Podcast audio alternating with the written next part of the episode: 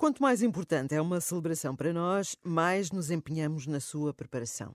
De tal maneira que começamos a viver já o acontecimento que queremos celebrar uh, ao nos envolvermos na sua preparação. E assim acontece também no que respeita às Jornadas Mundiais da Juventude. Este acontecimento, que se realiza a nível internacional a cada dois ou três anos, começa a ser preparado com bastante antecedência numa caminhada que marca muitos jovens para a vida. Agora que estamos em contagem decrescente para as jornadas que terão lugar em Lisboa em 2023, há uma tradição que se repete, que é a peregrinação dos símbolos da Jornada Mundial da Juventude. Esta peregrinação que vai correr o país ao longo dos próximos uh, dois anos. Começou já este mês de novembro, no Algarve. Uh, por isso, para conversar sobre esta iniciativa, convidei o padre Filipe Diniz, diretor nacional da Pastoral Juvenil. É também responsável pela peregrinação dos símbolos, que teve início este mês no Algarve, em concreto em Vila Real de Santo António. Bom dia, oh, padre Filipe Diniz, como está? Olá, bom dia, Irina. Bom dia a todos é, aqueles que nos escutam. Não sei se esteve lá em Vila Real de Santo António ou acompanhou à distância como eu. É verdade, estive, estive mesmo em Vila Real de Santo António, ah, okay. tive esta oportunidade de estar uh, na passagem dos símbolos para, para o nosso país e iniciando na Diocese do Algarve. O, o padre uh, Filipe Dini já acompanhou algumas jornadas mundiais anteriormente noutros países? Já, já tive esta oportunidade de viver três Jornadas Mundiais da Juventude. Ei. A minha primeira delas foi de facto em Madrid, em 2011. Já era padre, eh, quando assumi a pastoral juvenil aqui na, na Diocese de Coimbra, onde sou uh, da minha origem. E nesse sentido tive esta oportunidade de viver a Jornada Mundial da Juventude em Madrid e também, não só aquela semana, mas também a semana que antecede, que é chamada a Semana dos Dias na Diocese, ou a pré-jornada, como é conhecido, foi de facto uma experiência interessante. Depois vivi a de Cracóvia em 2016 e a última em 2019 no Panamá, onde recebemos esta grande notícia que a Jornada Mundial da Juventude ia acontecer em Lisboa uh, em 2022, mas como sabemos passou para 2023. Claro, deve ter sido épico estar lá e receber, é em Lisboa. É verdade, é verdade. foi, foi muito especial primeiro, uh, especial por, por ouvir Lisboa, por... Uh, por ter esta oportunidade de ser um acontecimento que acontece no nosso país, em Portugal, uh, e por, mas também uma preocupação, uma preocupação de facto de, de, receber esta iniciativa, esta atividade que envolve uh, tantos jovens e que de facto nos responsabiliza tanto.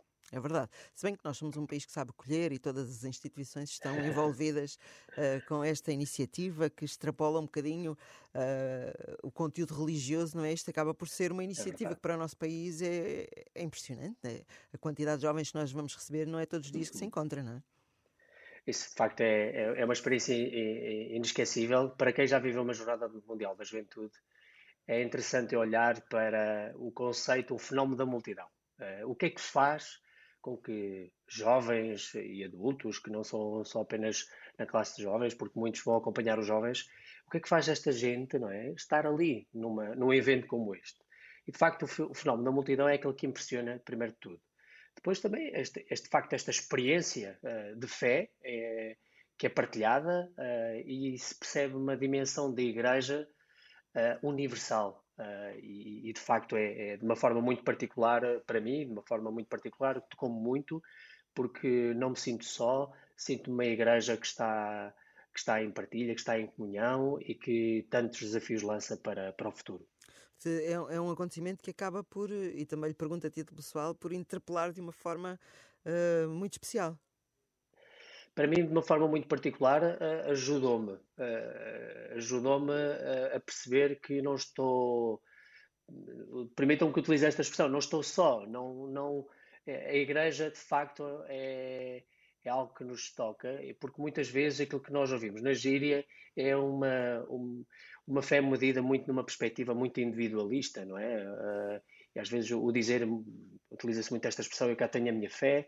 Não, a fé é muito mais do que isto, não é? É, é, é uma relação pessoal, mas é também uma, mas porque, porque se manifesta numa comunidade, não é? E só faz sentido nisso. E de uma forma muito particular, eu já o sentia, já o tinha vivido, mas é eu poder partilhar e viver com, com os jovens, com quem partilhei as várias jornadas mundiais da juventude e sentir que os jovens, depois desta experiência, uh, continuaram e perceberam que a Igreja chama, que o chama a ser mais, a ser este convite de, de poder ser mais comprometer-me mais com, com esta Igreja de Jesus Cristo, seja na sua comunidade paroquial, seja em secretariados diocesanos, seja em tantas, nos, ou em congregações, ou em movimentos onde, onde estão presentes, e de facto isso é, é uma grande maravilha, poder fazer esta experiência. Olhando para isto do ponto de vista global, estamos a falar de jovens de todo o mundo, seguramente que a presença nas jornadas uh, há de ter mudado a vida de muitos jovens, ou pelo menos a forma como encaram a fé. Quem sabe se alguns não se uhum. decidiram tornar religiosos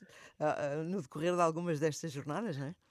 Sim, é interessante porque vai-se ouvindo um testemunho ou outro de, de, de rapazes e de raparigas que o facto de terem feito esta experiência descobriram a sua própria vocação e a sua vocação religiosa, sendo padres, sendo, entrando em congregações religiosas, seja no ramo eh, masculino como feminino. Eu acho que isso é interessante.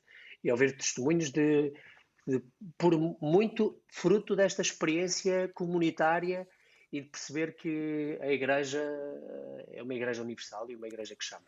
Vamos olhar aqui um bocadinho para esta sua posição de Diretor Nacional da Pastoral Juvenil, é responsável pela peregrinação dos símbolos.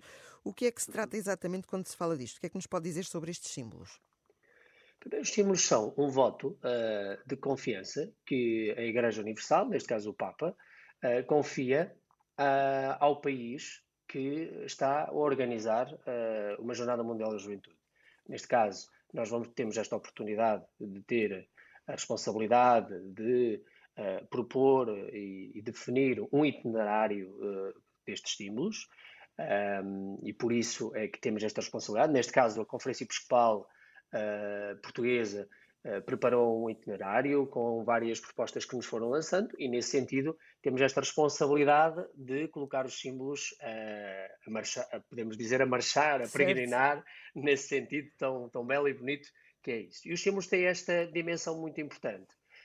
Um, primeiro, olhando para a cruz, que desde 1984 que nós, que o Papa João Paulo II uh, no, no, conhecido ano da redenção, em que o Papa uh, lançou este desafio aos jovens uh, de serem testemunhos desta, desta, desta, deste mesmo Cristo, deste Cristo que ali está. E, e de facto, é, esta cruz de, é chamada, é uma cruz peregrina, não é um, um objeto pura e simplesmente qualquer. E por isso, sublinhar que este, o facto de ser esta cruz peregrina já passou por mais de 90 países é em todos estes eventos e de facto é uma grande riqueza perceber, perceber isso. O ícone, conhecido como o ícone de Nossa Senhora, uh, Salus Populi Romani, um, ehm, já veio mais tarde, uh, no ano 2000, uh, eh, em que depois começou a circular também com, com esta cruz.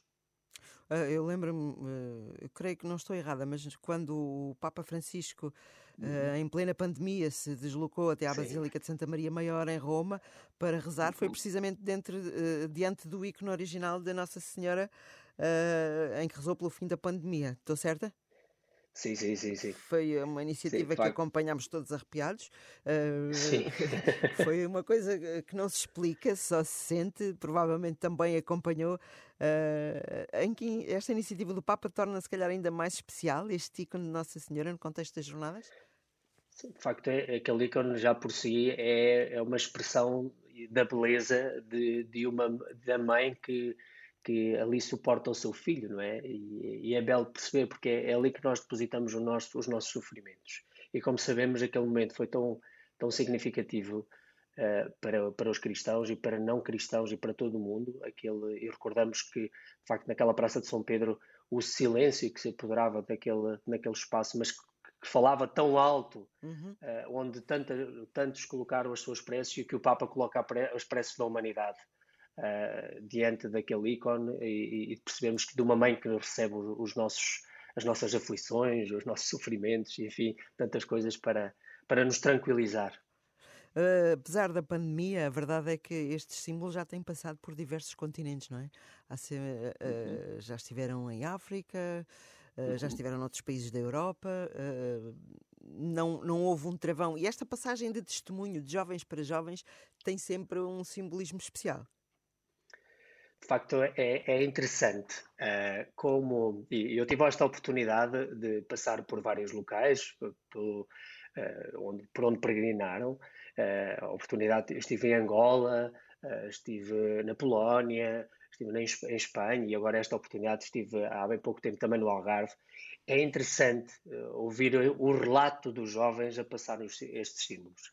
É, é interessante ver a expressão deles o tocar não é? é, é aquela, de, aquela sensação de toque e depois eu estou a tocar eh, em algo que me, que me liga, não é? Não é por acaso que a palavra, o símbolo significa aquele que liga e, e de facto se liga, no, nos transporta para uma dimensão espiritual muito importante e neste caso a cruz que nos liga a Cristo e, e o ícone de Nossa Senhora que nos liga a Maria, a nossa mãe.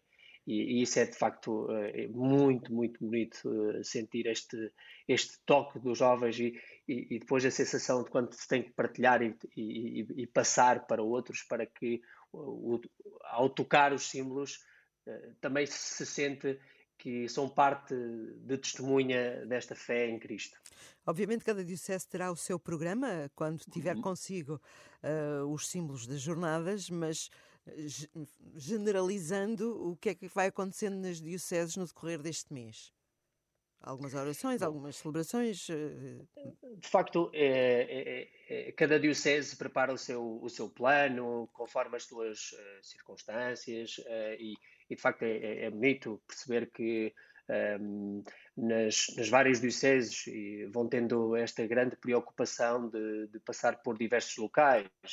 Uh, por exemplo, lembro uh, a Diocese do Algarve, concretamente, tem tido esta preocupação de passar pelas diversas comunidades paroquiais, uh, de passar, eles tiveram uma feliz por aquilo que nós nos, fomos, nos vem fazendo chegar as informações da própria Diocese, passar por, por locais, por exemplo, como, prisa, como a prisão, passar por uma ou outra realidade de escola, por lares. É, é interessante que é um pouco que cada diocese, em cada diocese vão eh, também uh, desafi se desafiando naquilo que é o seu programa e, e fazer com que os símbolos cheguem a, a, um maior número de locais, ao maior número de, de pessoas, criar uma rede, se assim podemos dizer, uma rede de oração pela jornada. É verdade. Uh, se quiser ver quais são os percursos uh, desta peregrinação, está tudo na uhum. Renascença, é fácil ver. Eu, assim de memória, só tenho que depois do Algarve vai para Beja.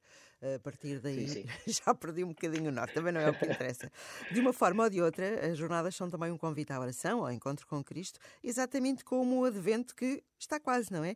O que é que mais gosta é no Advento? É um tempo que vive de que forma?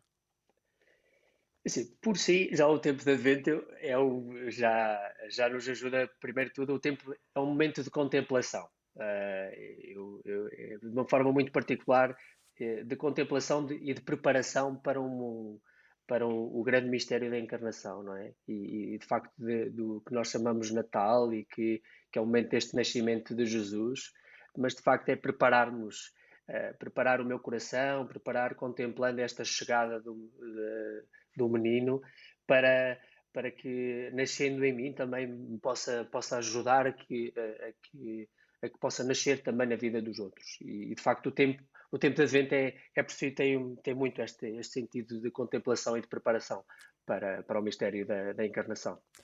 Padre Filipe Diniz, quero agradecer esta sua passagem aqui pelo nosso programa Pequenas Grandes Coisas. Uh, recordo que para saber tudo em detalhe sobre as Jornadas Mundiais da Juventude e tudo o que acontece na contagem decrescente para este enorme evento, vale a pena consultar o site oficial das jornadas, é muito fácil. E também no site da Renascença nós vamos acompanhando com muita regularidade. Muito obrigada, um bom domingo para si.